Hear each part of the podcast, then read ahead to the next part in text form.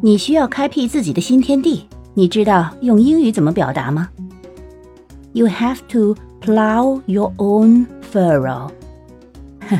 其实字面的意思就是你必须犁出你自己的沟。Because only you know yourself, and only you know what you have to go through. 因为只有你自己才真正了解自己，也只有你知道这背后所付出的汗水。